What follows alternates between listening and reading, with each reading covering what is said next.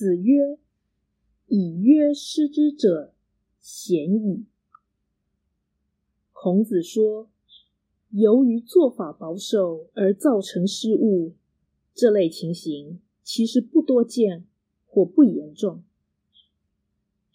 道义阐释，此说显然是以凡夫为对象而提出。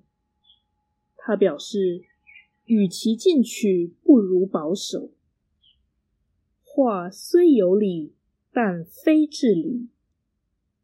一般事情不具深意，凡人若谨守常规，即使无功，也不至于大错。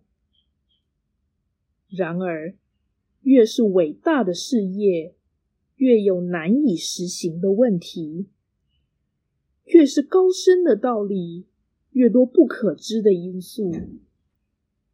于是，求道者需有冒险犯难。的探索精神，乃能更上一层楼。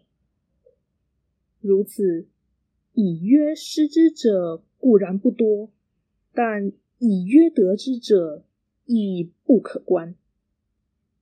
庸才应以约为上，英才则当以权为帝。